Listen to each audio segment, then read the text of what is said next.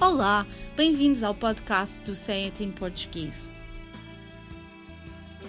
As línguas estão cheias de expressões coloquiais, idiomáticas, ditados e provérbios que acrescentam nuances à mensagem. Mas nem sempre é fácil compreender o seu significado pelo contexto onde se encontram, e por isso gostaríamos de explicar o que querem dizer.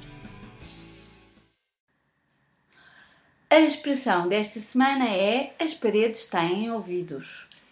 Nunca se sabe quem poderá, sem o nosso conhecimento ou consentimento, ouvir uma conversa que estamos a ter.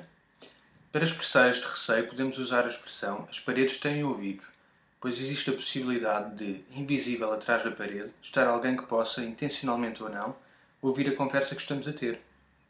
Não compreendo porque te estás a queixar que toda a gente saiba o teu segredo. Sabes perfeitamente que as paredes têm ouvidos.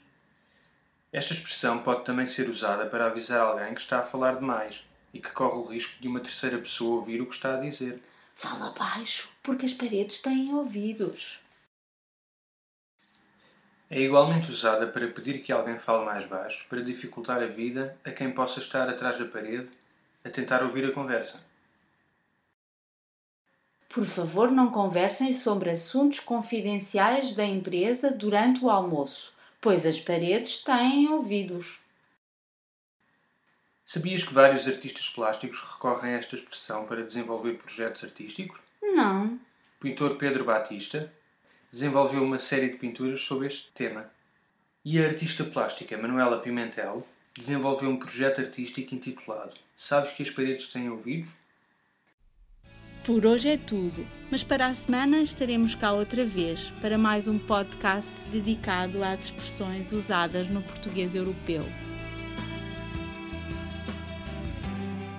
Até lá, fotos de uma boa semana.